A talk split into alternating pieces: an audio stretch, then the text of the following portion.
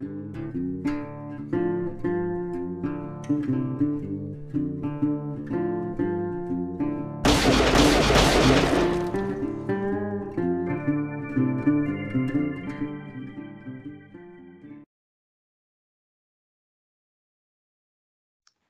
¿Qué tal amigos? Bienvenidos un día más a Doble o Nada. Hoy jueves 14 de mayo volvemos con el tema de lo paranormal. También hemos querido ampliar un poco el abanico a crímenes sin resolver, también dentro de este aura de misterio que, hemos querido instaurar en, estos jueves, eh, siguiendo con la temática que hacemos cada, día, cada programa. Eh, lo primero, presentar a nuestros invitados de hoy. Diego Sobrecueva desde León. ¿Qué tal, Diego? Pues bien, con ganas de otro día jueves de misterio. ¿Con el miedo metido en el cuerpo desde el otro día o no? Nada, yo como somos cinco en casa, me encuentro a alguien siempre, entonces no hay problema. Te encuentras protegido, entonces, ¿no? Desde Palencia, Juan de Arce, ¿qué tal, Juan? Hola a todos. Bueno, que se vea que no solamente hablamos sobre fútbol y baloncesto, también valemos para estos temas. Le damos a todo aquí. Sí, sí, que no se diga. Desde León también, María González, por segundo día con nosotros. ¿Qué tal, María? Hola, buenas tardes. Pues mira, encantada de que me volváis a invitar, porque a mí estos temas la verdad es que me encantan. Han causado sensación tus testimonios, ¿eh? te, lo, digo. Oye, que sepas que la gente quiere más. Oye, lo tendréis, lo tendréis. Así me gusta. Y por primer día con nosotros, Noelia Docios de Palencia. ¿Qué tal, Noelia? Hola, bien, pues nerviosa.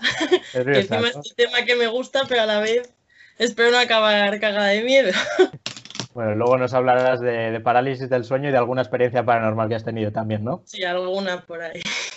Bueno, vamos a empezar, como decía antes, con, crímenes sin resolver. ¿no? Es un tema que, parece que, atrae mucho al público, como se ha visto a lo largo de, la historia del periodismo, sobre todo en nuestro país, con casos como el de las niñas de Alcácer, que creó un revuelo impresionante. Hay documentales sobre ello y parece un poco surrealista el tratamiento que se daba a estos casos eh, al principio de cuando existían programas como Quién sabe dónde, con Paco Lobatón eh, ha cambiado mucho este, este ámbito y ahora parece que se trata un poco con más de, cautela, el, sobre todo para respetar el dolor de los familiares. ¿no? Entonces queremos partir de esa premisa eh, y el primer caso que tenemos es el del lobo de Ayariz, ¿no, Diego? Pues sí, yo he estado investigando sobre el primer hombre lobo documentado en España. La, además, tiene la peculiaridad de que fue indultado por la reina Isabel precisamente por esta condición de hombre lobo que presuntamente pues hacía que él no controlase sus, impulsos y asesinase un poco sin querer, vamos a decirlo así, un poco, poco suave. y nada, pues el protagonista de nuestra historia es Manuel Santos Roma Santa, que nació en Esgos, Orense, en el año 1809. Nos hemos ido hace más de 200 años porque yo creo que tiene ese aura de misterio de la España antigua, profunda, campesina, que tanto nos gusta en, estas historias de terror. Y bueno, pues eh, tiene una peculiaridad este hombre, que es que en su partida de nacimiento en su parroquia eh, se le apunta como Manuela. Nace siendo Manuela y es bastante curioso porque cuando se confirma ya pasa a ser Manuel. Este es un hecho relevante que luego os explicaré un poquitín más de, de dónde viene y por qué pudo ocurrir esto. Bueno, pues él tiene una vida normal, es un hombre, para que os imaginéis, muy bajito. Sabemos que en esa época la gente era muy bajita. Medir unos 70 era ser prácticamente un coloso. Yo ahí, yo ahí estaría en mi salsa porque con lo pequeño que soy yo, yo ahí sería de la gente grande. Y, bueno, este hombre, para que os orientéis, medía un, metro 37 centímetros. O sea, como un niño pequeño lo que ahora sería un niño, ya de la época era bajito, pero imaginaos, ahora sería pues casi enanismo, por así decirlo. Entonces, bueno, una persona súper bajita, muy amable, muy, muy, muy, trataba muy bien con las personas, era muy persuasivo, muy católico, una persona muy, que está mucho con los curas. Y él vida normal, como decía antes, se casa con 20 años, pero al poco de casarse su mujer muere. Tenéis que tener en cuenta que era una época en la que, bueno, morir era muy fácil ahora estamos con el tema del coronavirus, pero pensamos que en esa época había tuberculosis, cólera, era muy fácil morir y además en Galicia, en la Galicia rural, había muchísima hambre. Se comía solo patatas y, vamos, eh, trigo, muy poco. Centeno también. Entonces, bueno, pues él se dedicaba a la compraventa de bienes. Era un buonero, que para que no sepa, conozca el concepto, buonero es como un eh, comerciante que se dedica a ir de feria en feria, un, vamos, un hombre, un comerciante ambulante, por así decirlo. Lo que ahora sería pues un feriante. Entonces, bueno, pues este hombre se dedica por toda la provincia a moverse, a, a, llevar, a llevar productos y esto también influye mucho en sus posteriores asesinatos y en su vida posterior. Este hombre se le conoce con varios sobrenombres, además del hombre lobo gallego. También, no sé si conocéis, imagino, no sé, algún espectador gallego igual le suena más, al sacamantecas o al hombre del unto.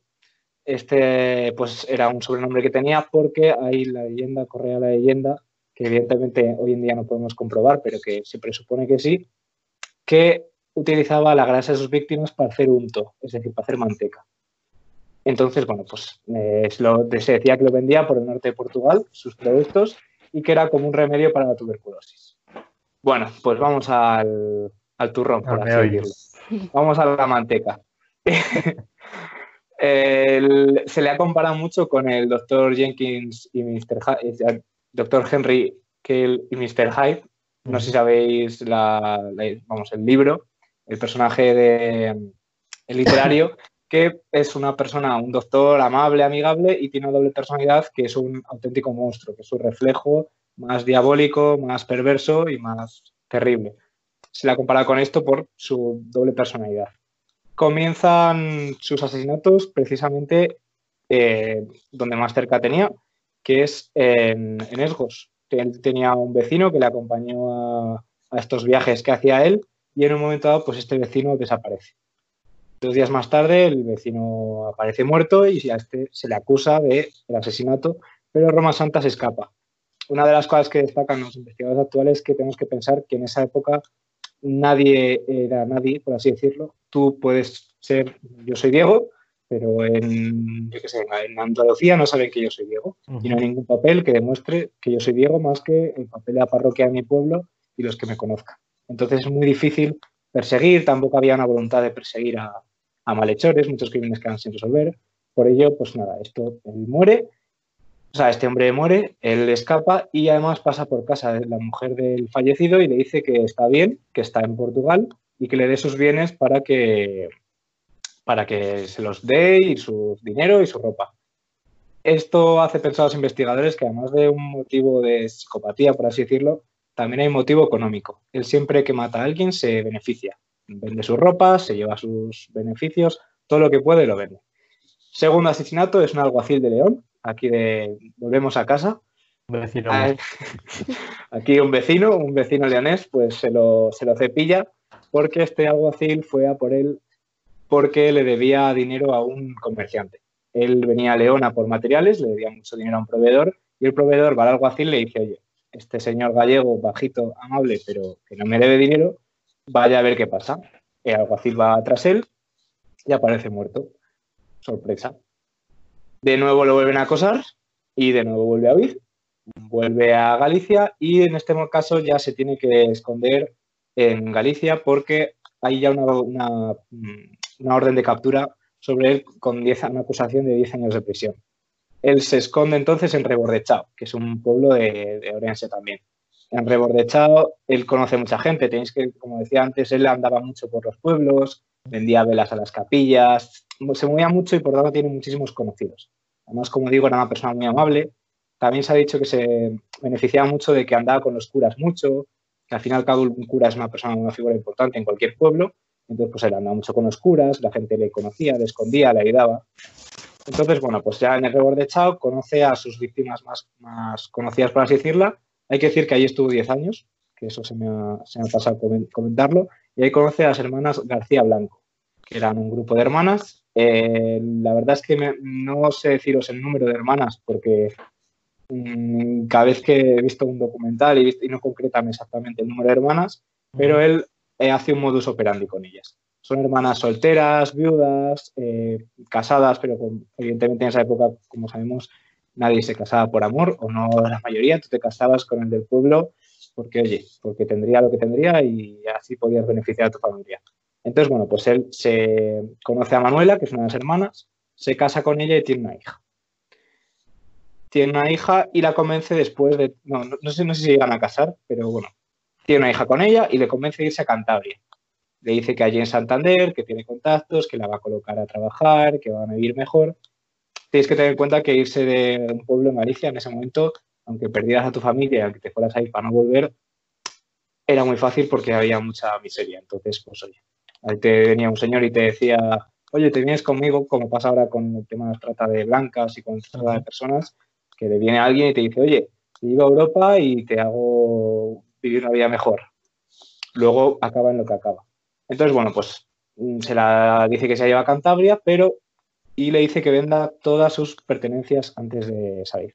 Dice que venda sus, sus, apenas lo que tenía, cuatro o cinco cabezas de ganado y una casa en el pueblo. O sea, nada.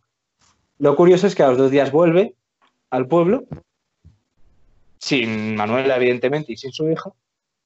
Y él dice que ella se ha, que ido para Cantabria, que es imposible porque en dos días no puedes llegar desde Orense a Cantabria andando, o en, vamos, en transporte de época es imposible. Entonces, él dice que, que se ha ido y además, esto es muy curioso, era una persona muy inteligente. Tan inteligente que sabe leer y escribir lo cual le serviría mucho en su modus operandi. Él lo que traía siempre era cartas falsificadas diciendo que estaban bien. Estas personas siempre volvían con una carta diciendo, oye, me han dado esta carta, que estamos bien, que nos va todo muy bien, que espero que para tranquilizar familias.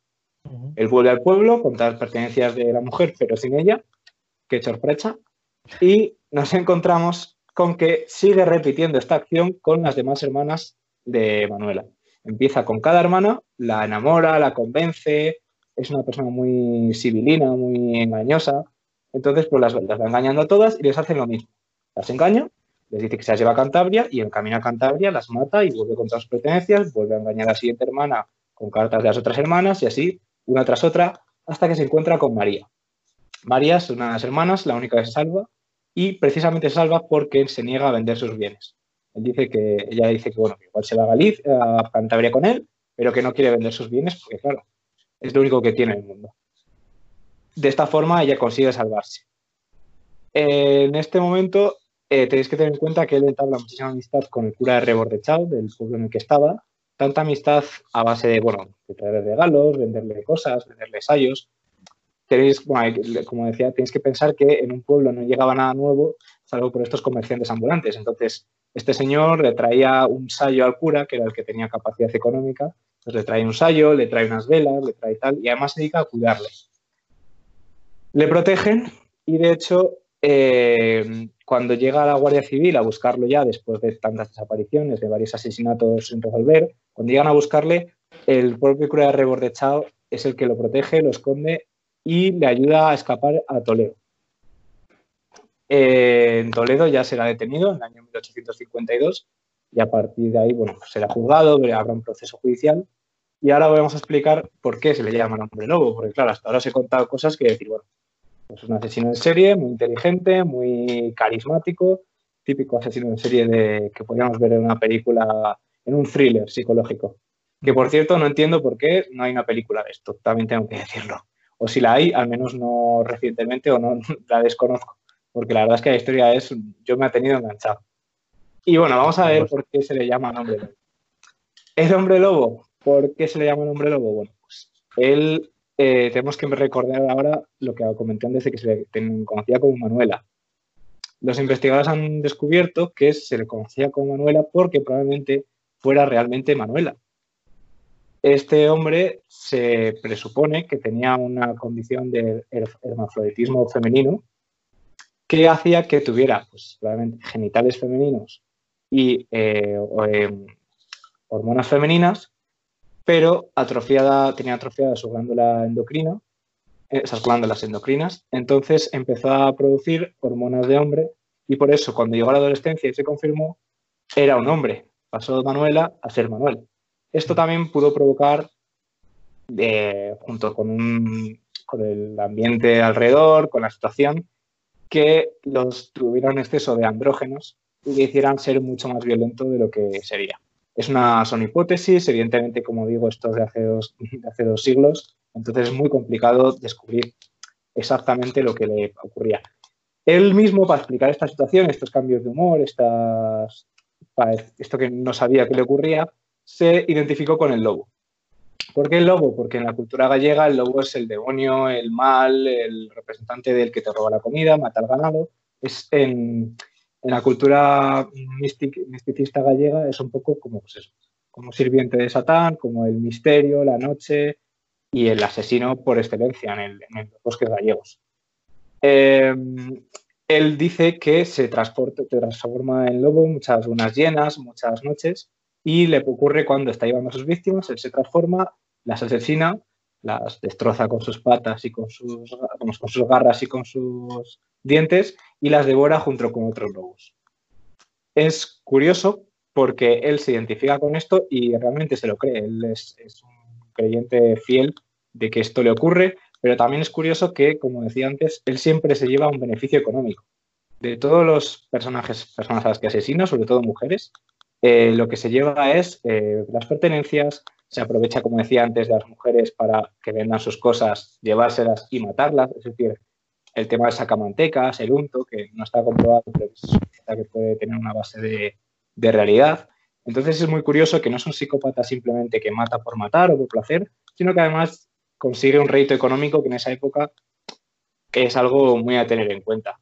Eh, bueno, este defecto genético también decían que una de las hipótesis es que este defecto genético se viera además potenciado por el consumo de, em, de centeno en mal estado, que es como que se hacía el pan en esa época. El centeno puede tener un parásito que es el cornezuelo.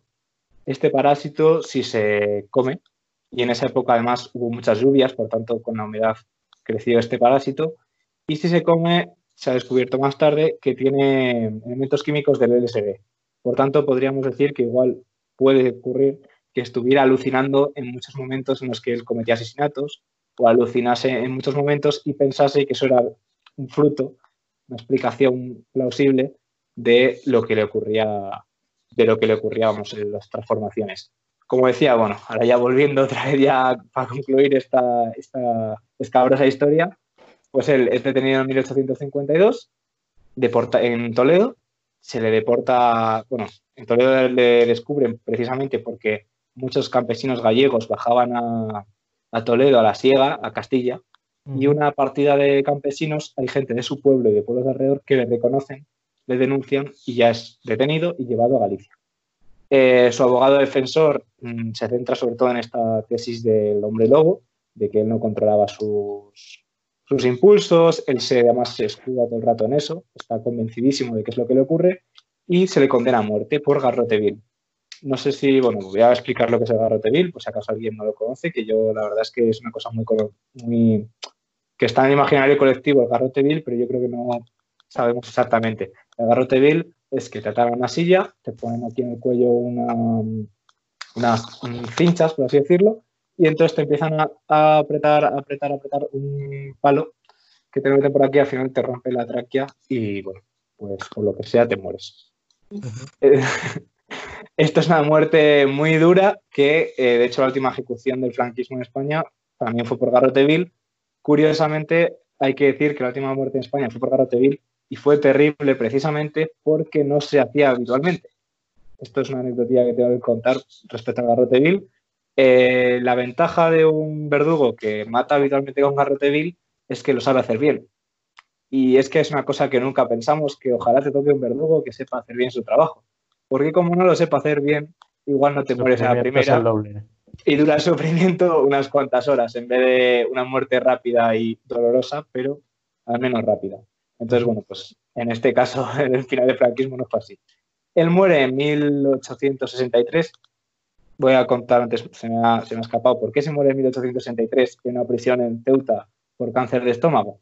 Porque este caso, en, el, en la prensa de la época, eh, llegó a, hubo mucha comidilla sobre el caso. Se publicó en muchos sitios y llegó a oídos de la reina Isabel. Isabel se enteró del caso y se apiadó de este hombre y por derecha de licantropía le perdonó la vida conmutada por una cadena perpetua. Esa cadena se, se llevó a cabo en Ceuta y finalmente murió.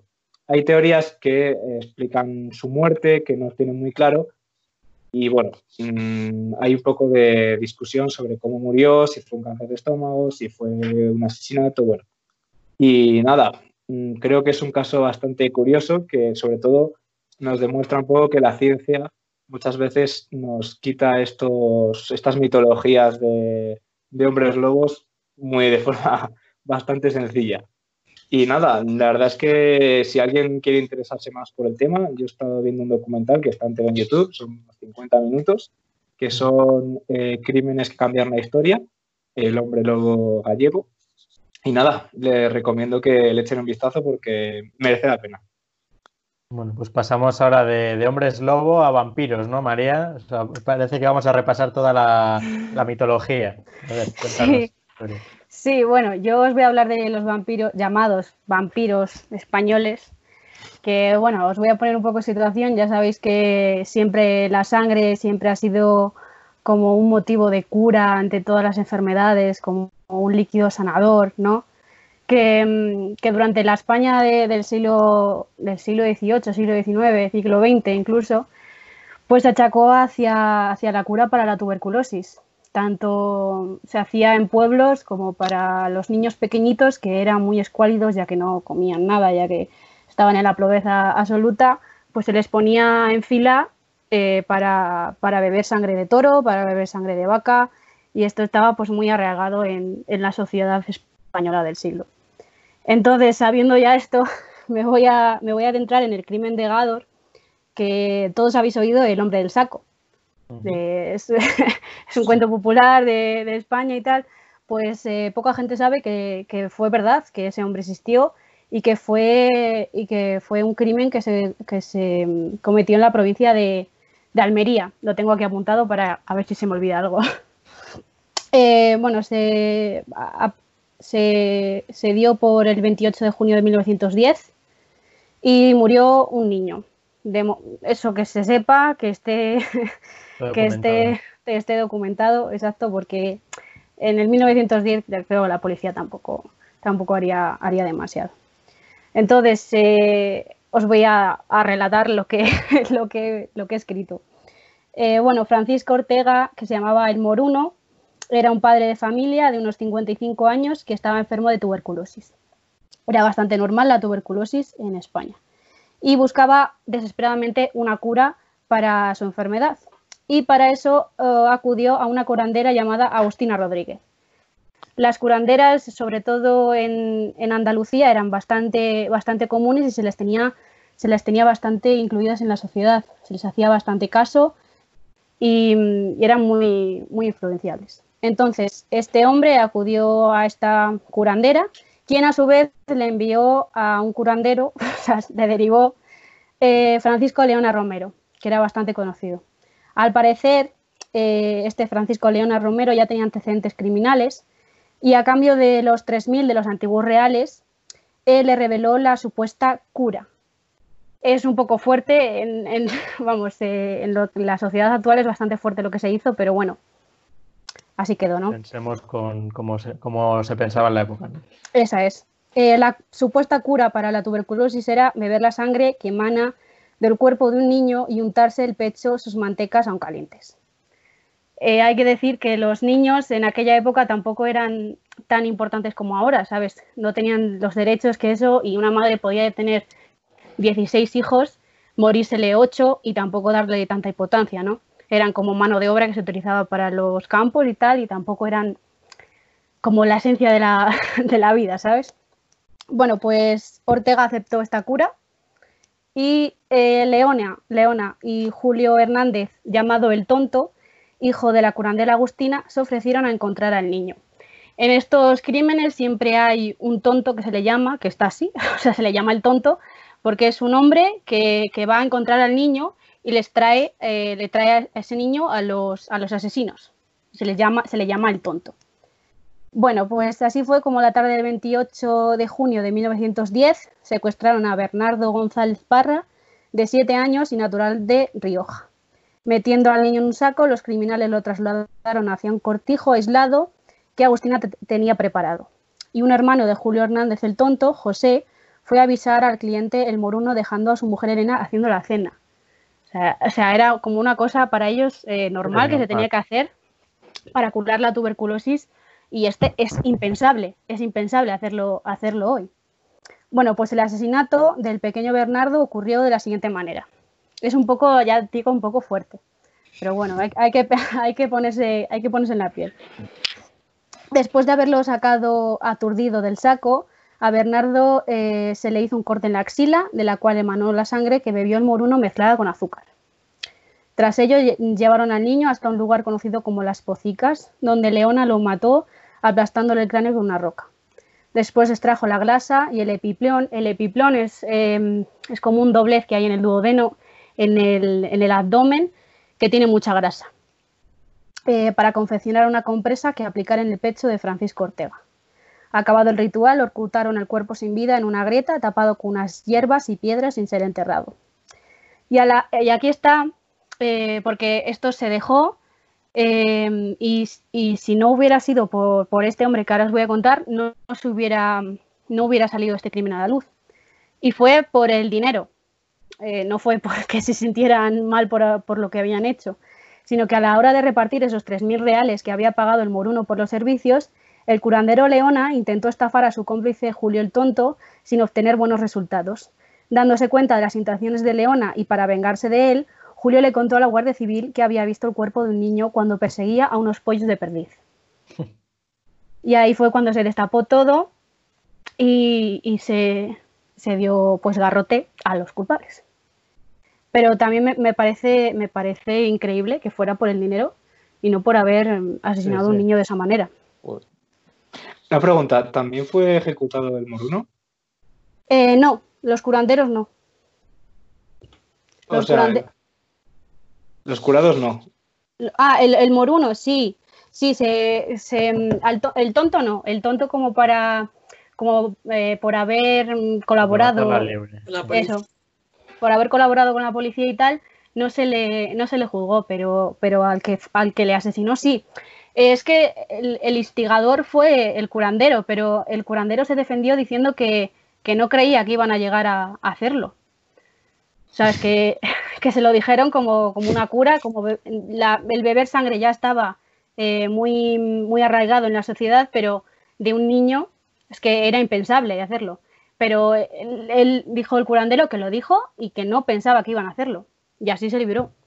Cuando tenía el niño delante tampoco pensaba que iban a hacerlo igual. Y así, y así pues se, se ligró.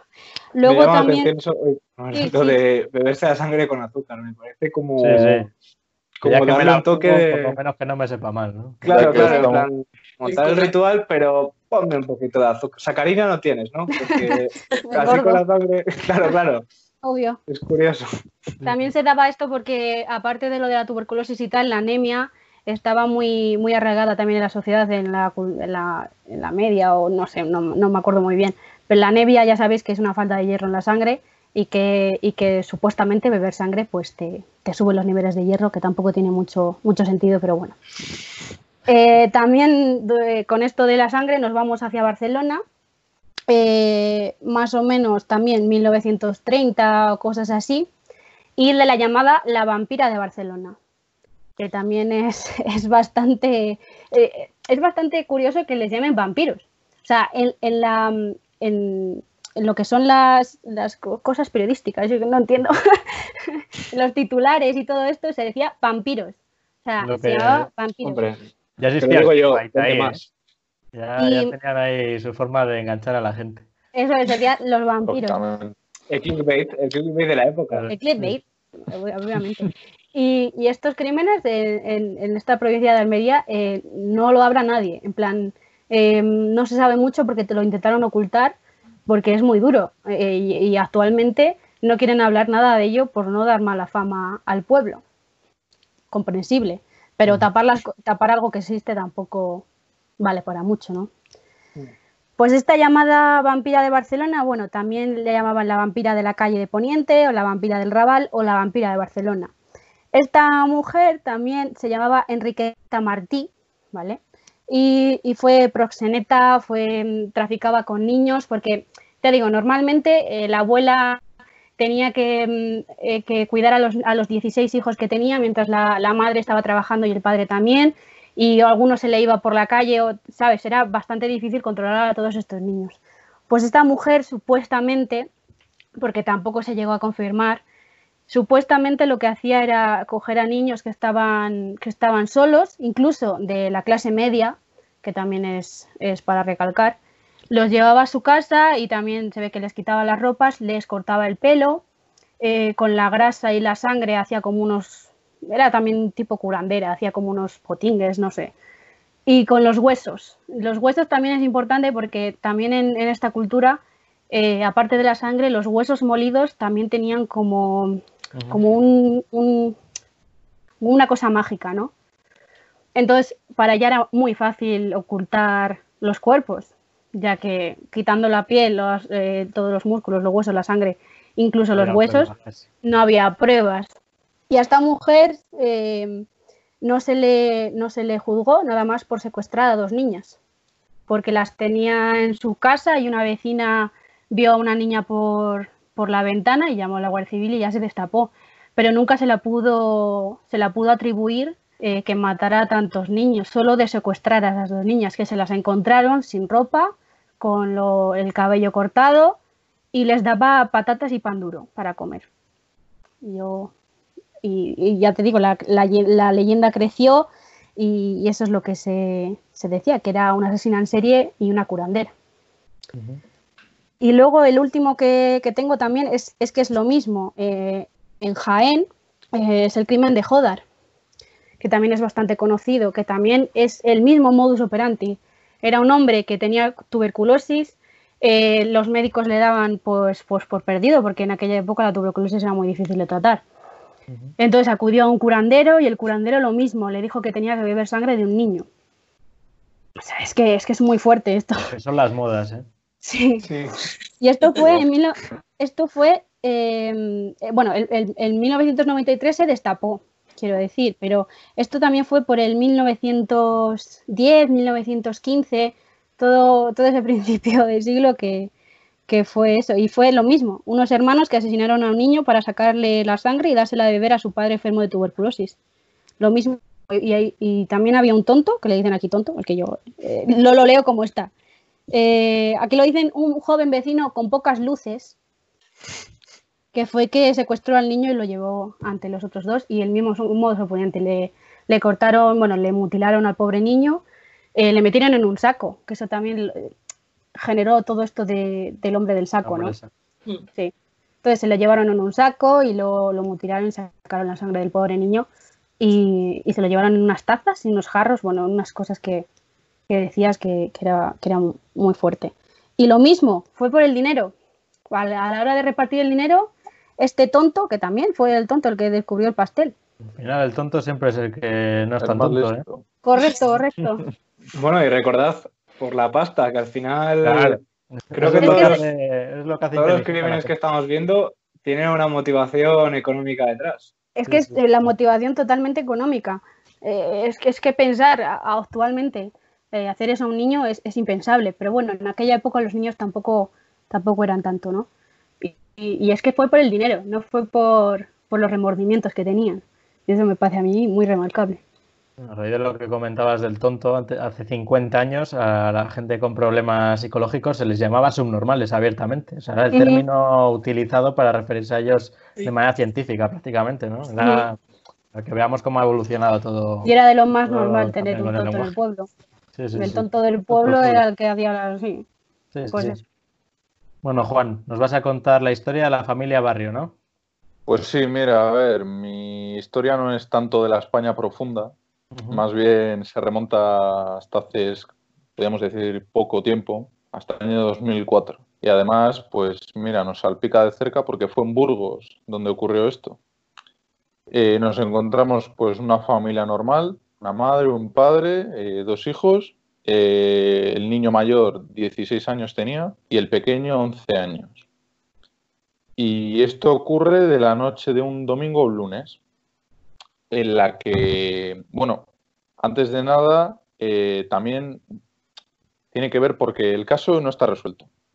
Y se puede decir que uno de los motivos que veréis al final es por temas políticos, porque el padre, bueno, era alcalde en un pueblo de, Burgos también, alcalde del PSOE. Bueno, que eso luego ha salido a la luz que podría tener algo que ver, pero lo importante es eh, la familia, después de unos cuantos días sin saber nada de, sus parientes, de estos protagonistas, vamos, decide ir a la casa a ver qué está pasando allí.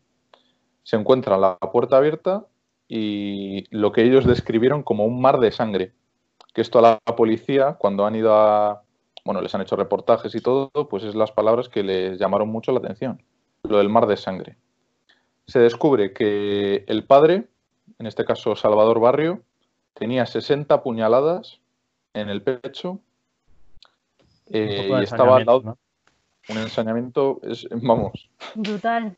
Sí, sí, sí. Luego, eh, la mujer 17 puñaladas en la cama, al padre le apuñalaron en la cocina y el niño, al oír esto, se encerró en la habitación. Cerró la puerta con, no sé si tenía una especie de candado, de tal, bueno, cerró la puerta. Eh, el asesino de una patada derribó la puerta, sacó al niño de debajo de la cama y le metió otras 17 puñaladas en el pasillo. Y lo curioso viene ahora, cuando llega la policía e investiga la escena del crimen, pues se da cuenta de que, aparte, bueno, hay muchísima sangre, pero no hay ni una huella, ni un pelo, en el arma no hay nada de, ninguna marca de nada, o sea, ni huellas ni nada, y lo único que, de lo que pudieron tirar es de la patada que dio a la puerta, el suelo tenía sangre eh, de los anteriores asesinatos. la huella. Entonces dejó la huella con la sangre marcada se descubrió que era una zapatilla de la marca Dunlop, creo que era un número 42, bueno, pero claro, intentaron buscar más huellas de zapatos por la casa y nada. De hecho, bajaron a la calle, miraron por los contenedores porque de lo que se sospecha es el que pudo haberse cambiado de calzado al bajar a la calle y tampoco. Nunca se va a saber nada, el caso está sin resolver y os preguntaréis que dónde estaba el, hermano mayor, porque falta un niño. Pues este chaval, el día antes, justo, se le llevaron a un, centro de menores de Aranda de Duro, porque debía ser un chico muy, muy conflictivo, muy problemático, por lo que decía la familia.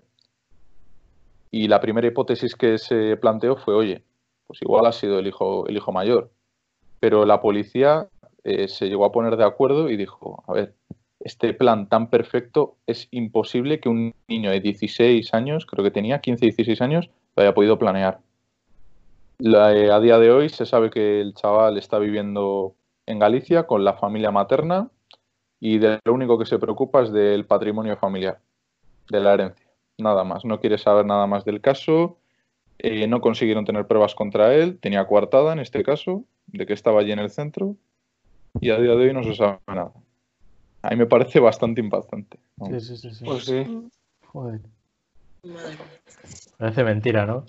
Como, hay gente que puede tener una mentalidad tan macabra de planear todo esto y que encima no les pillen, ¿no? Y es que encima es, joder, año 2004, ya hay avances tecnológicos, hay, vamos, se puede, no es que pase este crimen en el año 1800, 1900, no. O sea, que no haya ninguna marca, ninguna huella, nada, me parece flipante. Bueno, yo voy a pasar antes de, meternos en el tema de lo paranormal y de la parálisis del sueño. También tengo un caso preparado, que es el caso Macastre, que sucede en la zona en la que, bueno, esto sucede en enero de 1989 y tres años después, casi cuatro, aquí en esta zona, a 30 kilómetros prácticamente, es donde sucede el famoso caso de las niñas del caso. Luego vamos a ver también cómo, están relacionados estos, estos crímenes. el caso Macastre, como os decías, eh, sucede en enero de 1989, cuando dos chicas y un chico, llamados Rosario, Valeriano y Pilar, eh, deciden coger un autobús e irse a un camping. Se van un fin de semana a un camping. ¿Qué pasa? Que desaparecen y transcurridos varios días aparecen eh, en una caseta en otro pueblo el cual no tiene una forma directa de contactar ni mediante autobús, por ejemplo, ni nada, eh, con el sitio donde, donde estaban en el camping. Entonces, lo que se baraja es que alguien los llevó allí porque luego eh, en el desarrollo del caso aparecen huellas de cuatro personas y no de tres que son, que son el grupo este que se había desplazado. Eh, el dueño de la caseta era una caseta donde, donde un agricultor guardaba pues, aperos de labranza y tal. Tenía una pequeña habitación, entonces ve que la puerta está forzada cuando llega allí un día. Entonces ve que la puerta del dormitorio también está medio abierta y se encuentra una chica en la cama. Y él piensa que está dormida, que se ha colado allí y está dormida y le intenta despertar. Y es cuando, cuando comprueba que está muerta. Eh, entonces, pues bueno, ya da la voz de alarma y tal y no se, no se ven marcas de violencia aparentemente en el, cadáver de, esta chica y bueno, pues se, intuye que ha podido morir eh, intoxicada con, con, beleño, que era una droga muy popular en aquella época que te hacía sufrir alucinaciones. Eh, lo que pasa es que no, aparecen las otras dos personas. Entonces se comienza una búsqueda y eh, varios días después, en un contenedor de la calle Alcácer de Valencia, eh, aparece un pie mutilado. Eh, esto ya veremos luego que, tiene relación con el caso. Bueno, no se sabe cómo ha llegado ahí ese pie, no se sabe cómo, cómo ha sido amputado, a quién pertenece ni nada. Esto, como os cuento, sucede en enero de 1989. En abril, o sea, varios meses después, aparece el cadáver del chico, de Valeriano, entre unas zarzas y aparentemente tapado de una forma artificial, pero nunca se ha podido confirmar tampoco si, alguien la ha estrangulado, si alguien la ha matado, que era una de las hipótesis que se barajaba. El caso es que aparece con, una vela eh, cerca de su mano. Y eran unas velas similares a las que habían aparecido en la caseta, porque bueno, se rumorea que podían estar haciendo eh, una serie de, ritos satánicos. Estos chicos tenían 14, 15 años, estaban en una época un poco de experimentar con estas cosas, ¿no? El caso que aparece el cuerpo del chico y eh, las pruebas se ve que este chico ha vomitado eh, al morir. Entonces también se le relaciona con una posible intoxicación por beleño y lo que una de las hipótesis que se baraja es que este chico empezara a ver eh, cosas en su mente, cosas que no existían realmente y que saliera huyendo y que muriera en esa zona, cayera allí sin, que nadie hubiera intervenido en, su muerte. ¿Qué pasa? Que un mes después aparece el cadáver de, la última chica y adivinad qué, le faltaba. Un pie. El pie. Entonces, claro, aquí ya eh, el cuerpo aparece a 9 kilómetros de la caseta.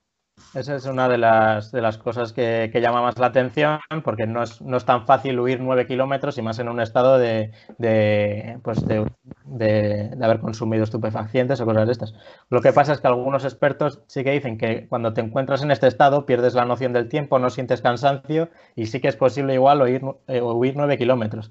Lo que pasa es que, claro, al no tener un pie ya entra en juego eh, un, móvil de, un móvil en el que se puede implicar a la cuarta persona de estas, de estas cuartas huellas que aparecen que no, que no son de estos tres chicos y que, esta persona fuera la que amputase el pie, fuera la que, la que lo escondiera en un contenedor en Valencia. Eh, bueno, el caso es que, nunca se ha sabido quién es el culpable y una de las personas a las que interrogan varios años después por poder estar relacionada con el caso, porque eh, a estos chicos se les ve en un bar en, una localidad cercana con una cuarta persona. Y se sospechaba que una de estas cuartas, de una, que fuera esta cuarta persona era Miguel Ricard, que es uno de los, de los acusados por el homicidio de las, de las chicas de Alcácer, aunque él siempre ha, negado este, tener relación con estos hechos. Pero bueno, nunca se ha sabido quién era esta cuarta persona, nunca se han barajado varias hipótesis, también que que el chico que, apareció muerto eh, realmente apareció ahí porque estaba vigilando eh, que no apareciera nadie, que, porque, porque se sospecha que la, chica que apareció muerta en la cámara es su pareja. Y, se puede creer, no se sabe eh, con certeza por, los análisis de la época, porque no era claro, el cuerpo ya estaba en, un avanzado estado de descomposición, pero se cree que podía tener restos de semen y de sangre en, en, sus genitales y que igual estaba vigilando que no apareciera nadie mientras esta cuarta persona mantenía relaciones con ella. Hay muchas hipótesis y ninguna, ninguna se sabe con certeza que es ella y no hay ningún detenido eh, ni ninguna persona juzgada en relación con este delito. Así que otro siempre Tienen, siempre tienen el mismo, casi los tres mismos móviles, ¿no?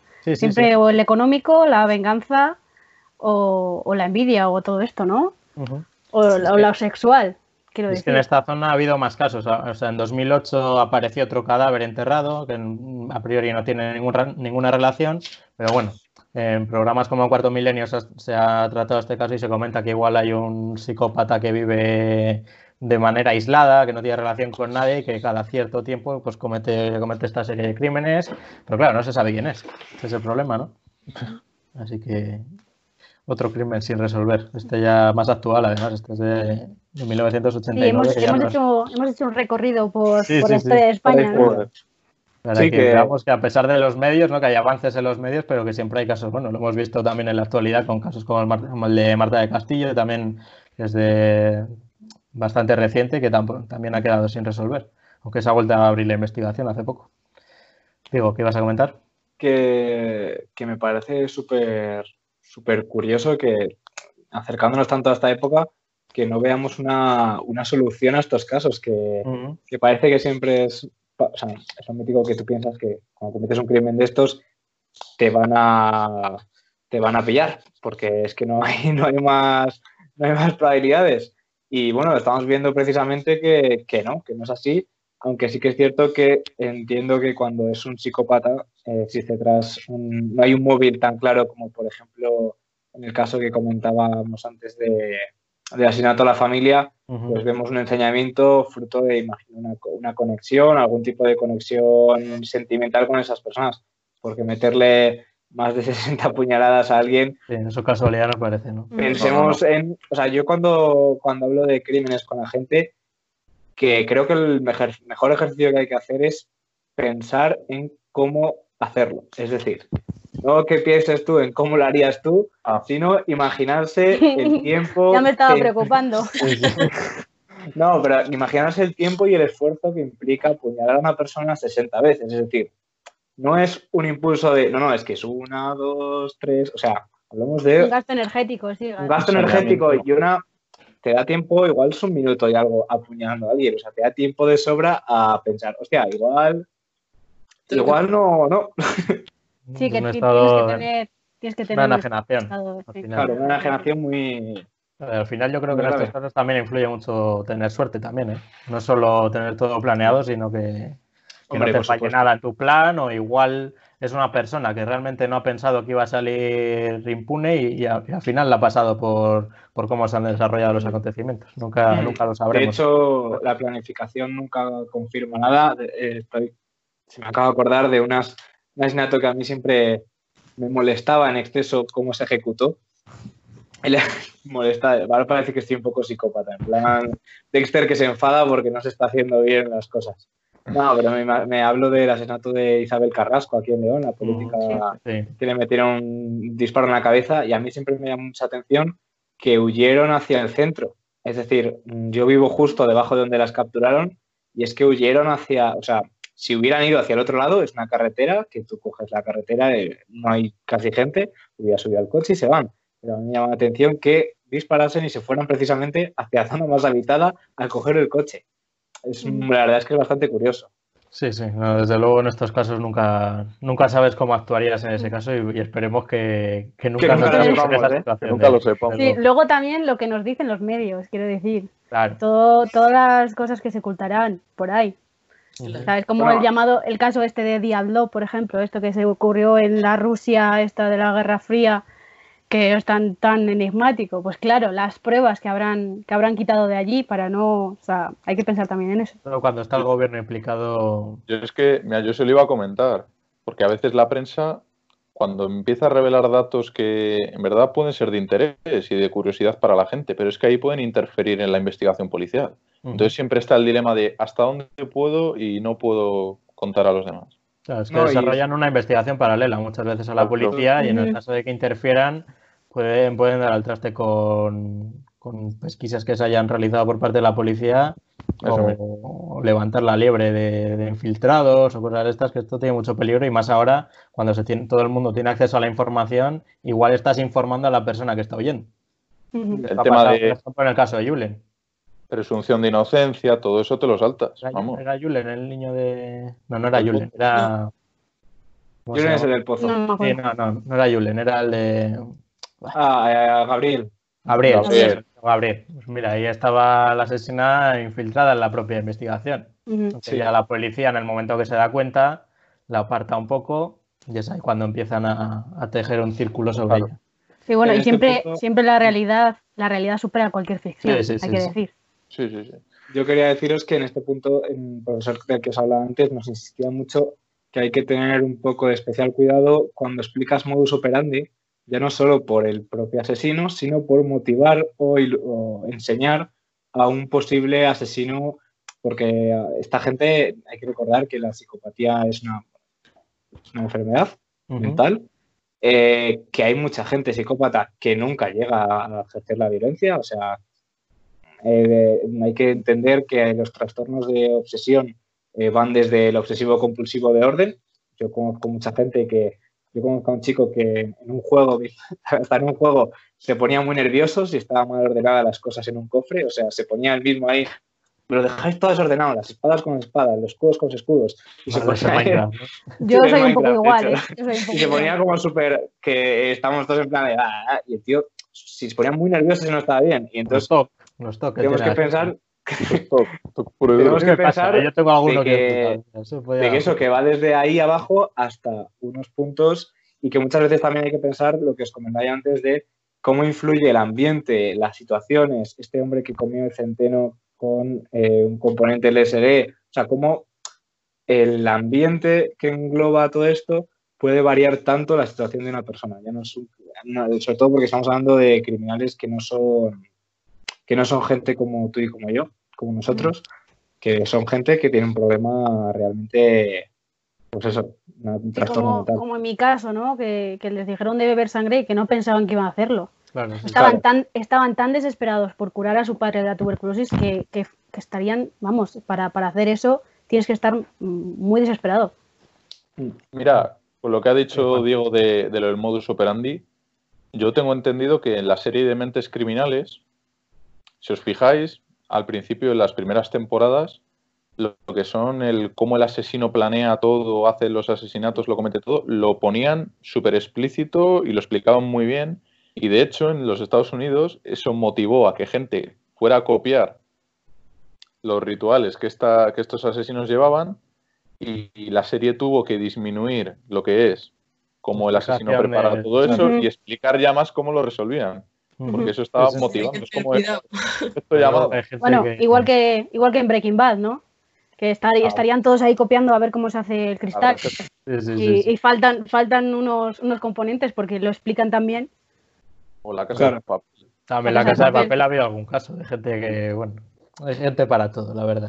Bueno, pasamos ahora al mundo de, de los sueños. Nolia nos va a contar un poco alguna experiencia de, de parálisis del sueño y también algún fenómeno paranormal que has vivido, ¿no? A ver, cuéntanos estas, estas experiencias que has, tenido tú y gente de tu familia también.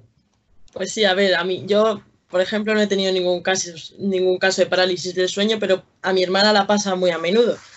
Y bueno, pues si no sabes lo que es, es como que tú estás dormido, pero tu mente se despierta y ves cosas que en realidad no están. Entonces, claro, ella la empezó a pasar y, y al principio, claro, te entra muchísima angustia, porque tu mente está despierta, pero tú no puedes hacer ningún tipo de movimiento. Y de hecho ella se acuerda mucho de un caso en Granada que, ella todavía no sabía muy bien si lo, que le ocurría era parálisis del sueño o no, y ella soñaba como, ella se veía tumbada en la cama, lo sentía ella como que se había despertado, y tenía la mano de una persona presionándola que la estaba haciendo como, ella sentía como hasta daño.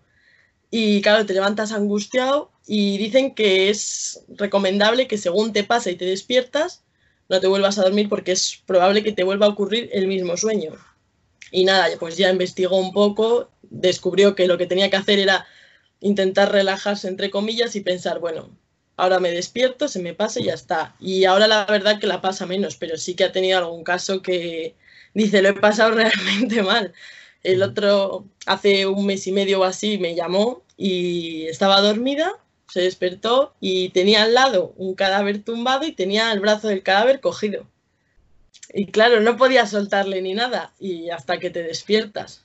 el principal problema es eso, que tú eres consciente de que eso te está pasando, pero no puedes hacer nada, ¿no? Eso es lo peor. Claro, tú no puedes chillar porque, por ejemplo, ella vive con su novio y dice, bueno, pues chillas en el sueño y a lo mejor la otra persona te intenta despertar algo, pero nada, nada. O sea, es como inmóvil estás.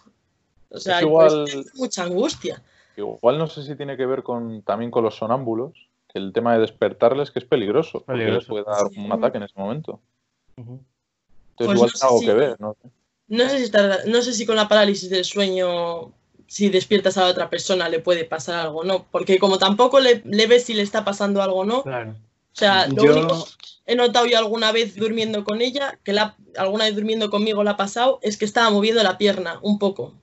Y claro, yo lo notaba, pero digo, bueno, pues lo típico que estás dormido y te mueves. Pero no sé si es bueno o malo despertarles o no. Es, es más difícil percibirlo desde fuera que está pasando, claro.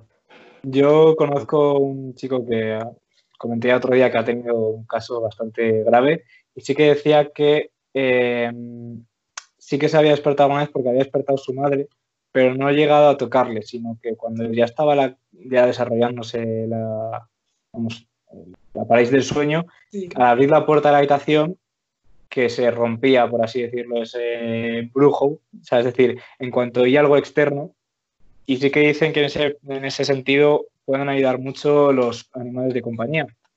Eh, los perros, por ejemplo, sabemos que se usan los veteranos de guerra, estos que sueñan, tienen pesadillas, pues puede ayudar un poco a, porque un perro siente esas cosas. Mm. Son más que nosotros, porque como tú decías, tú ves a un amigo que mueve un pie y tampoco vas a ponerte a, a despertarle. Ya. Sí, Eh, sí, que has movido un pie. ¡Despierta! También tenías algún fenómeno paranormal, ¿no? Por ahí que contarnos. Tuyo y de algún familiar. Yo, yo Sí. tengo uno de un perro, que la verdad ahora lo pienso y digo, qué ridícula eres. Pero No, no, ridícula nunca. lo A pasé- María no se lo vas a contar, lo que Yo no sé qué pasó. El caso es que, pues yo tendría 10 años o así. Por esa época yo era fan número uno de Patito Feo. Entonces los capítulos los ponían los viernes. Y los viernes mis padres pues quedaban con sus amigos para tomar algo. Y yo decidí que yo me quedaba sola en casa, que prefería ver Patito Feo, aunque fuese sola. Y, y ahí habíamos adoptado una mezcla de perro salchicha con otra raza. No sabíamos muy bien lo que era, la verdad. y yo estaba viendo la serie y la perra estaba tumbada al lado mío. Y de repente se, se levanta, empieza así como a buscar, sale a la terraza que la tengo justo en el salón y se puso a ladrar al armario que tengo al fondo, que es ahí como un armario oscuro al fondo de la terraza. Y yo, madre mía, madre mía, yo, madre mía, y digo, la perra esta no deja de ladrar y yo no escucho aquí la serie. Y ya la veo que entra, empieza a correr a un lado, a otro del salón y venga a ladrar y venga a ladrar y no se calmaba. Y ya no se atrevía a salir a la terraza, se quedaba solo en la puerta. Y dije, "Uf, me está poniendo, yo ya haciéndome ahí mis, hay alguien en la terraza, me va a matar. y, decidí ponerla a la correa y tenerla yo atada y no paraba. Y la correa enredándose en todos lados. Y dije, mira, mm, a la mierda, laté a la pata de la mesa, cogí el teléfono fijo, me encerré en mi cuarto y dije, mamá, ven ahora mismo que me va a dar un infarto, por favor una picia monté mi madre corriendo, que no sé ni dónde estaría la pobre, pero se las he montado así de veces porque me empiezo a meter miedo yo sola y encima me habían contado en verano que los perros sentían espíritus y todo y yo ya digo, bueno, tengo la casa llena. Mejor prevenir que curar, ¿eh? Sí, sí, sí. Hombre, Mejor que avises. yo sí, sí, sí. Aquí también tiene un papel muy importante. Aquí Pues- esto cuando te cuentan una historia al día siguiente, lo que comentábamos otro día también, cuando ves una película, comentabas con la monja, ¿no? que tienes. Vas, vas viendo monjas muertas por todos lados. Sí, Sí, sí. es que el tema de la sugestión, yo, yo siempre digo que yo, yo no me gusta ver el cine de terror porque mi imaginación es peor que la peli. Yo cuando tengo que ver una peli que me han dicho, "Ven, vamos a ver tal película, yo antes de reconocer que lo hago, porque esto lo hago, y busco en Google los bichos que van a salir en la película. ¿Por qué? Porque si yo me los imagino, os aseguro que son mucho más terroríficos. Y yo además tengo un terror en especial que es no tanto a la oscuridad, sino al mítico de aquello que hay en la oscuridad. Yo no me dan miedo ni los fantasmas, no me dan miedo zombies. Yo siempre he pensado que, tío, viene el zombie, pues le metes una hostia y a correr, que es un bicho que va bastante una tocado del debilidad, ala. por lo menos. Claro, va tocado del ala, o sea, no, no muy bien. Bueno, el de Walking Dead echa unas carreras que ya las quisiera yo. Pues Entonces yo siempre pienso en algo rápido, tipo Alien, tipo ese, tipo, ese estilo de que va corriendo por los tejados. Y a mí me ha llegado a pasar de eso, que ir por la calle, no sé, mítico que igual 5 de la mañana, no volviendo de fiesta porque a esas horas te da igual todo lo que te... Sí, me raspan los pies, pero de esto de estar en algún pueblo, algún mítica calle vacía y de ir mirando para arriba para los tejados pensando, guau, como vea pasar algo corriendo por los tejados, o sea, o yo cuando ventilo por la noche, que tengo, yo tengo un patio más o menos pequeño y entonces pues eh, mítico que ventilo por la noche y tal, entonces pues vas, las luces apagadas de casa, porque claro, como abras la luz de habitación antes de cerrar la ventana, entran los bichos. Y de ver la luz, o sea, ver la ventana abierta y decir, hostia, como me haya entrado, o como vea yo ahora algo, trepando por, el, por, el por la terraza o lo que sea, vamos. es demasiado, es demasiado. Yo es que eso, me, es lo que decíais, la cabeza. La cabeza. Mm. Es el peor enemigo. Sí, yo cuando me pasa alguna cosa de estas, de, de oír algo de tal, yo vuelvo para atrás y repito lo que estaba haciendo. Quiero decir, si oigo, por ejemplo, si entro en mi casa del pueblo y veo un crujido, oigo unos pasos, oigo tal, intento decir, vale, vuelve para atrás, vuelve a hacerlo y a ver si sabes, a ver ah, si suena ese sonido para ver si soy yo. ¿Sabes? El 80% de los casos soy yo. tú ya más cerca, casa. Yo como científica yo intento, ¿sabes? Vuelvo para atrás y todo. Método empírico. Yo como... También teníais alguna historia paranormal, ¿no? Yo sí. Yo tengo un par. Bueno, hay una que se me ha ocurrido que es relacionada con también con casos sin resolver. Pero bueno, empiezo por la anécdota. Mira, una ninguna me ha pasado a mí, a gente cercana. Pero vamos, ahí me lo han contado y yo me fío de verdad que, que les ha pasado. La primera es en mi pueblo, aquí en Palencia, en Cervera de Pisuerga. Hay un colegio muy antiguo, abandonado ya, que no sé hasta qué año, sinceramente, estaría abierto. Pero para que os hagáis una idea, me recuerda a mí al San Agustín de aquí de Palencia. Un colegio enorme, enorme, enorme. Del, vamos, le llamamos el Colegio de los Frailes, que así era de curas. y ya lleva abandonado, pues lleva abandonado mucho, mucho tiempo. Y lo típico, pues los niños empezaron a colar por alguna ventana, tal. Bueno, y ya pues gente mayor o de mi edad, por, por entonces se empezó a meter. Esto te hablo de hace 3, 4 años. Entonces, un día se metió un grupillo de gente y la persona que a mí me lo contaba me dijo que fueron por un pasillo, empezaron a recorrerse distintas habitaciones y bueno, ya de por sí da mal rollo el sitio porque tú vas por las clases, que eso es un colegio, tiene comedor, tiene sala de actos, tiene de todo, o sea, una iglesia dentro también. Y ves por las pizarras cosas raras escritas. Luego, por temas de habitaciones, el nombre del chaval que estaría ahí durmiendo entonces, más el grupo sanguíneo y cosas de estas. Parecen bobadas, pero ya te va dando como Los ingredientes ya... Por eso. Y de esto que, bueno, se recorrieron hasta la sala de calderas por abajo, que eso está quemado además, mm, no hay luz por ningún lado, y a la que volvieron al pasillo este principal, esto era casi de noche. y Esto, es una de las cosas que a mí me fastidia. Estás a las 5 de la tarde, claro, por lo menos. Yo. la verdad que no entraría ninguna hora, ¿eh? Pero. Hablando con cinco personas en el teléfono. Coge un palo, coge un palo, un palo, gordo, Iban armados, ¿eh? Iban con palos y tal. Bueno, y ya anocheciendo, vuelven al pasillo este principal y de esto que empiezan a caminar y todos en silencio y escuchan como, como agua, como que están pisando en un charco. Y de esto que miran para el suelo y para que os hagáis una idea, de agua había como en los supermercados cuando pasa la máquina esta que limpia y deja como un reguerillo ahí de agua una marca. Y claro, habían pasado antes y no había pasado eso. Y de repente pisan y dijo uno, oye, que el agua se seca. Pues te puedes imaginar empezaron a correr y salieron de ahí, vamos, cagando leches. ¿Cómo que el agua se seca? ¿Cómo, cómo? Joder, han pasado por allí hace nada.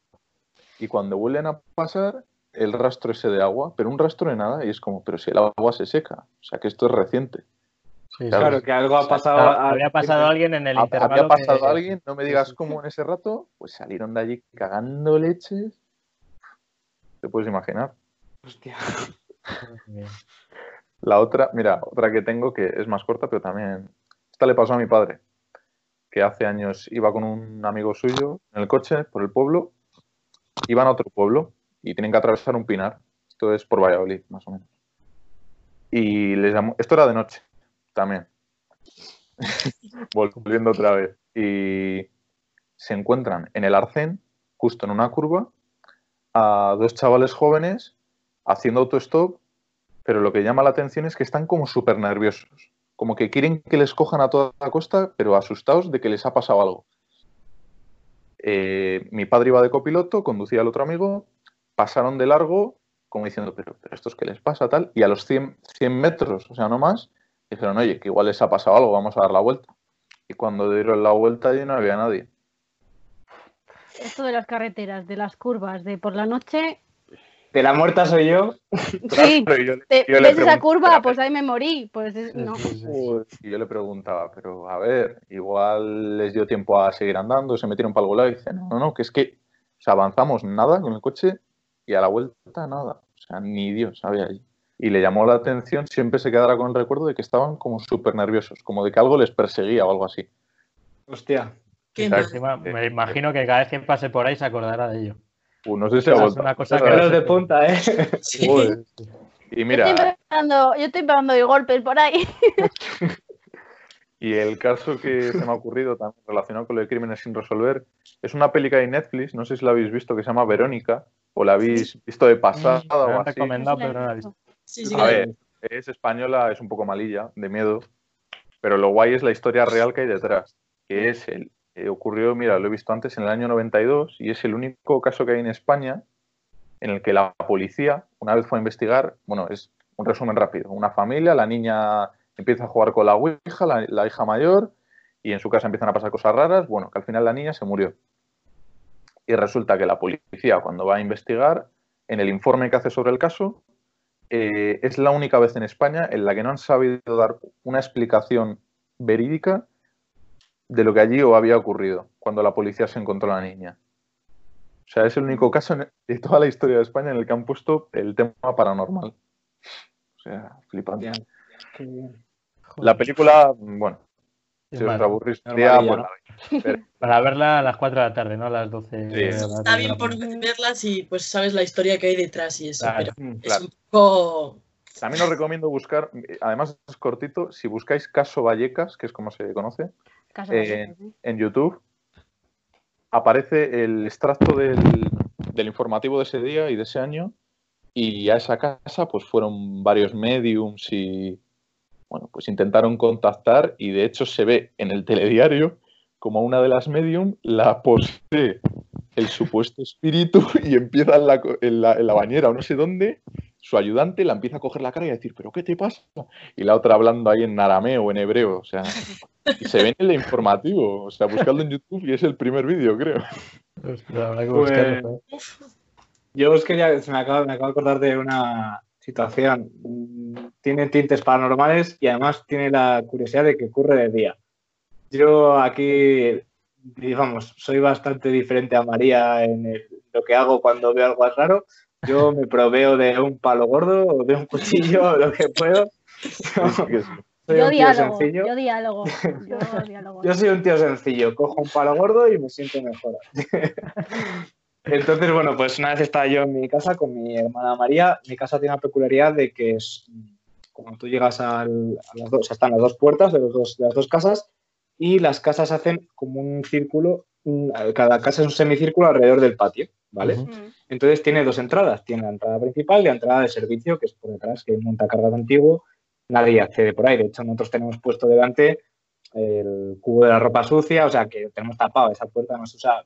Yo la he visto abierta cinco veces o seis desde que llevo viviendo aquí. Total, que la cosa está en que nosotros, pues bueno, estamos mi hermana y yo en el salón, mi hermana mayor y yo, y de repente oímos un golpe tremendo en la cocina que está junto a la otra puerta. Un golpe, bueno, terrible, o sea, como de cacharrería, de hojalata, bueno, plas, una hostia tremenda. Claro, mi hermana y yo nos miramos y dijimos, bueno, pues ahora qué, ¿Qué hacemos? Pues yo agarré un palo gordo que tenemos en la puerta, mi hermana un paraguas y fuimos, y esto, eh, vamos, es que fue tal cual, habitación por habitación, como los SWAT. O sea, entramos en la habitación, garrote y paraguas en mano, debajo de la cama, abríamos armario, no sé qué, limpia, siguiente habitación. Y mi casa tiene, ahora mismo estoy en una habitación, o sea, igual tiene 10 habitaciones. O sea, habitación por habitación, sale el ordenador, aquí con, la colada, nada hay nada, abrimos el armario aquí detrás, nada, siguiente. Llegamos a la cocina y nos encontramos en mitad de la cocina una de estas mm, para hacer lasaña, una de estas... Una bandeja, vamos. Una bandeja, pero de estas pesadas. Que se había caído. es que, o sea, siempre pensaré que tiene un puntito esto de porque no hacía tanto viento, ¿vale? Se había caído de la encimera, o sea, está puesta en una encimera y había caído al suelo. Y a mí siempre dices, viento no ha sido porque pesa un, o sea, pesa un huevo, esas, esas son pesadas. Y, y, compramos la puerta, nadie había entrado, evidentemente. Y claro, fue un poco el, rollo de mi hermano y yo mirándonos en plan de, ¿nos tranquilizamos o nos acojonamos más? y, ese puntito siempre tiene como, en esta casa yo cuando me te quedas solo, yo enciendo varias luces por el pasillo. Porque... Para sentirte acompañado, ¿no? Sí, sí, señor. Yo, tengo un ritual para encender luces por el pasillo, ¿eh? Para ir de mi baño a, mi cuarto. una, apagas la otra y así. parece, sí, parece una discoteca. Voy como tutun, por todos lados. Esto está el twister, ¿no? Para ir apoyándote. Mira, yo me he acordado de una que tiene que ver con las que contasteis en el vídeo anterior. De temas de, de aliens y tal en mitad de un descampado. Sí, sí. A mí esta me la contó mi abuelo hace ya años, de que él cuando era joven iba es un pueblo de Valladolid, al lado de Medina del Campo, y es zona de Pinar, todo eso. Entonces se metieron al Pinar, él y otro, y siempre se acordarán de que también era por la noche, yo creo. No sé, bueno, no sé qué harían en el Pinar, si irían a buscar algo, bueno, cualquier cosa. Y de esto que recuerdan ver como una luz en el cielo, no le dieron mucha importancia, pero veían que esa luz como que se les iba acercando, acercando, acercando, hasta que tuvieron un fogonazo de luz, como si hubiera pasado, pues tal cual, un platillo volante iluminándolos mm, a nada del, suelo. Y siempre se acordaron de esa historia. Y a mí me llamaba la atención, claro, que estos avistamientos y tal, sí que ha habido varios en, pueblos. En, sí, sí, sí, Lo que comentábamos. Luego, otra cosa. Otra cosa que de eso. Otra cosa que me pasó, me pasó en, en, mi casa de, Soto, del pueblo. La casa. sí, la, casa, la, casa. La casa de La casa al lado, ya sabes que va al lado, está la era. Y ella allí es donde pasó aquello que conté en el otro vídeo de una vecina que vio tal, ¿no? Pues eh, una vez estaba leyendo con mi primo en, la cama una y pico de la mañana, ¿sabes? ¿Esta cama em, estaba en el pasillo o estaba.? No, cama, cama cama, habitación. y la habitación estaba cerrada porque mi primo le da mal rollo con la puerta abierta. Que mi primo también tiene lo suyo, ¿no? Pero bueno, creo que va de familia. Invítale un día, Sí, le invito, le invito. Y, y, eso, estábamos leyendo y se nos fue la luz. Se nos fue la luz y oíamos como un zumbido, como, no sé, como eléctrico, ¿sabes? Y decimos, va, yo qué sé. Lo dejamos, ¿no? Pasar, yo qué sé. Entonces, al rato volvió, primero se fue el zumbido y luego volvió la luz. Y dijimos, va, yo qué sé, estarán probando en, verano, estarán probando la electricidad o yo qué sé. Lo dejamos pasar. Al día siguiente, una y media, dos menos algo, que es más o menos cuando yo oigo al señor este bajar. O señora. Es hora. Señora. Lo que sea. No sé, lo que sea. Señores. Y sí, no sé, yo con respeto ante todo, ¿eh? eh por si me está oyendo. Y, y eso, se, estábamos leyendo y se nos fue la luz, lo mismo. Se nos fue la luz, zumbido, se va el zumbido y se enciende la luz. Pues nos pasó como cuatro o cinco días, os lo juro. Y, y, una, una, noche decía mi primo, es que es imposible, es imposible que pase otra vez. Y, y me dijo, asómate, eh, porque estaba la persiana bajada. Dice, sube la persiana y asómate que yo creo que viene de fuera le dije... Asómate tú. Le digo, asómate tú, que tú eres el listo de la familia y te querrán a ti. Así le dije. digo, me voy a asomar yo. Y, eso era como, era como un zumbido que venía como, como de fuera. O sea, no sé cómo decir, cuando, como, como cuando te acercas demasiado a un cable de alta tensión. pues igual. Y no, nunca se dejó de oír, no lo he vuelto a oír más. Pero y, no vas a querer saber qué fue, por si acaso. No, no, no. no, tenías una, unas lámparas también, ¿no? Ah, sí. Lo que me contaste ayer. Qué mal rollo. Yo es que... A, lo, eh, Matilda. ¿Eh? Más o menos, por el estilo, pero, sin niña. Me contaste dos que eran muy buenas ayer, que esas hay que contar. Las, dos son de mi prima, es que mi prima cree mucho en estas cosas y aparte le han pasado cosas muy así. La primera es la de la lámpara, es que mi prima cuando se casó pues, con sus maridos se fueron a vivir a León, a casa de su suegra. León es tierra de... Mucho cuidado. Y su suegra pues, ya vivía en otra casa porque, bueno, esa era la casa vieja. El caso es que ella, en su cuarto, siempre que se cambiaba, pues había como pues una lámpara de estas altas de una bombillita. Y siempre que se cambiaba ella al lado de la lámpara, como que empezaba a parpadear, pam, pam, pam, pam, pam, hasta que acababa y ya volvía a estar la luz normal. Y claro, ella se lo dijo a su marido, pues yo qué sé, pues pensando, dice, oye, es pues un cable mal, la bombilla no está ajustada. Pero nada, solo la pasaba ella, su marido no le pasaba nunca. Y ya un día fue su suegra a verles y pues la estaba enseñando algo en la habitación y, se fue a cambiar y empezó a parpadear la luz y dice, hombre, pero ¿cómo te cambias ahí? Y dice, no, pues no sé, pues aquí en la esquina de la habitación pues me cambio. Y dice, no, pero hombre, que a, a mi marido le molesta, su marido llevaba muerto mm, no sé cuánto tiempo. Y dice que por eso parpadeaba la luz. Y mi prima, en vez de mm, guardar la lámpara en un armario y no volverla a ver, cogió y le dijo, oye, ya lo siento, pero ahora vivo yo aquí y me voy a cambiar aquí. Y se supone que... ¿Ves? Diálogo. Se solucionó y no volvió a parpadear. ¿Ves? Ya está, hablando se entiende la gente. Muerta y viva. Sí, sí, sí. pues caballero, ahora vivo yo aquí. Se va a joder usted. Lo siento.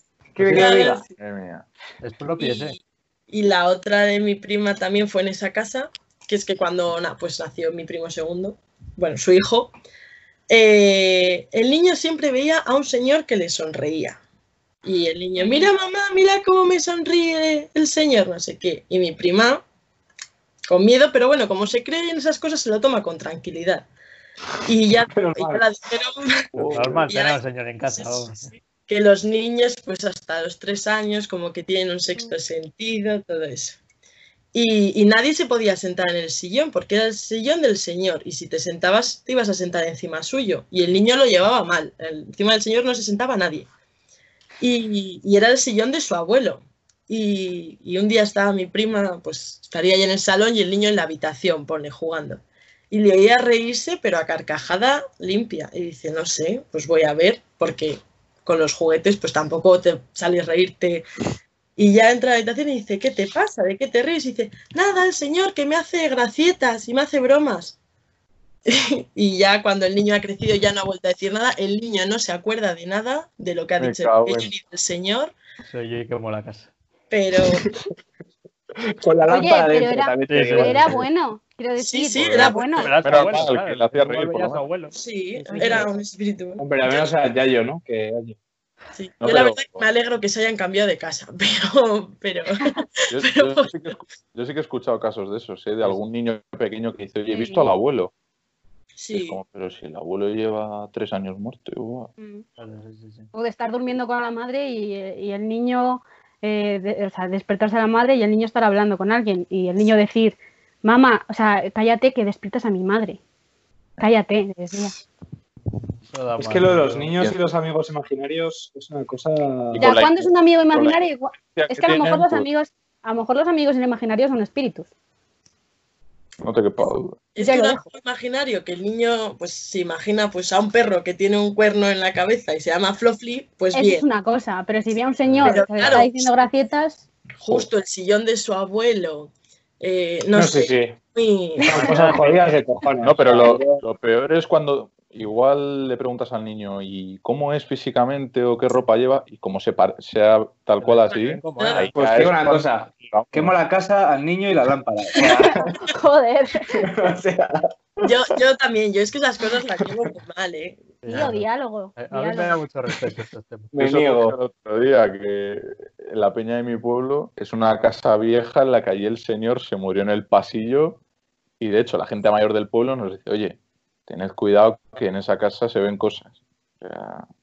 y, eh, tú entras ya, pero es curioso porque es una casa a la que entras y digo la, la época del año en la que entres, entra un frío, un, tiene otra temperatura esa casa. Tiene bueno, en verano fresquita. Condicionado natural. Microclima, ¿no? en verano fresquita, tranquilidad, unas cervezas. Bueno, igual paisano hasta le presta. Para enfriar la, la bebida está bien. compañía. Tiene sus No, ventajas. no, Bueno, chicos, pues, pues vamos a, a dejarlo aquí, no sea que, que nos empiecen a aparecer cosas por detrás de las casas, empieza a haber silbidos como el otro el día, que nos ha comentado mucho. El tendedero yo creo que crea una obra de protección. Yo ¿eh? no sé, muy oscuro lo veo, ¿eh? Sí, hay- hay Yo no mal sé rollo. cómo no tienes cerrada la puerta. Yo nunca cierro la puerta, pero Para que bueno. respire. O Yo voy todo el rato pensando, Buah, como ve algo, yo he mirado, siempre que miro a María, miro a, a- a lo que se ve un poco la puerta y digo. Al editar el vídeo. Yo le he dicho que, no me moleste. No me moleste hasta que termino esto. Luego ya, No, por lo menos es respetuoso, ¿no? hombre. Luego ya le tiras la pelota y que te la devuelva, ¿no? Que entre rodando Eso la es. pelota. Oye, pues, pues muchas veces me tengo, tengo unos funcos y me los da la vuelta. Me cago. Venga, va, vámonos. Bueno, chicos, Vámonos. Los, los tengo, los tengo ahí, ¿no? En serio. Y me. y- hasta luego, chicos.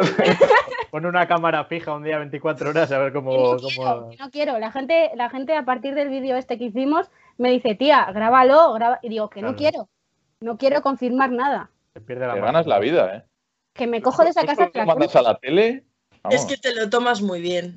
Es que yo no puedo. O sea, Revilla te lo lo puede tomar. decir. Un día No estaba lo- en fiesta y me han intent- y estaban haciendo una broma de lo típico de ah, me agarran del brazo y han tenido que parar porque pensaban que me daba un ataque de ansiedad. Eh, Mira, te he contado lo que he visto, Noelia, te lo he contado. Y, y viste cómo me puse. Sí, sí, sí, sí.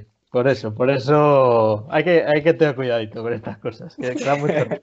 Como el vídeo del otro día, esto que comentábamos, ¿no? Que hay gente, bueno, que yo lo oí en directo y luego hay gente que viendo el vídeo también lo ha escuchado y yo no sé ese silbido de dónde viene todavía. Si vais al vídeo, pone- ponemos el minuto. Vamos a buscarlo y lo, y lo ponemos, porque es que- el minuto en el que se escucha claro. Es que fue, fue cuando Diego, no sé qué hiciste con la cámara. Estuviste cambiando la cámara, no sé qué. Yo creo que no sé. No, No sé interferencia paranormal. Sí, pero- cuando hiciste así, pues el silbidito, bueno, da igual. Voy a Por eso, buscarlo, voy a por eso ladraba el perro. El perro de Mario también ladraba, sí, sí, O sí. sea, el perro de Mario ya a mí no me dejaba hablar, ¿eh? Me caía mal. No, no, no, no. Estaba, estaba viendo que estabas contando a alguien que él veía. Y a ver, este no hables. esto. Ya os contaré, ya os contaré si pasa algo. Sí, sí, en la siguiente edición La ya. semana que viene más, más historias. Bueno, chicos, muchas gracias, Diego, Juan, Noelia, María, por, estar aquí con nosotros contándonos estas historias tan, tan interesantes, pero que igual alguno esta noche no duerme. Habrá que ver cómo desarrollamos, cómo continúa esta historia. Mañana viernes tendremos comentarios de películas malas que va a estar muy interesante también. A ver cómo defendemos. Es que hay algunas películas que tengo mañana que yo no sé cómo las va a defender la gente porque, porque no hay por dónde pillarlas. Pero bueno, esto, esto lo dejamos para mañana. Muchas gracias por estar ahí. Recordad suscribiros al canal y, también, como decimos siempre, sed felices pero moderadamente. Nos vemos mañana. Muchas gracias. Hasta luego. Adiós.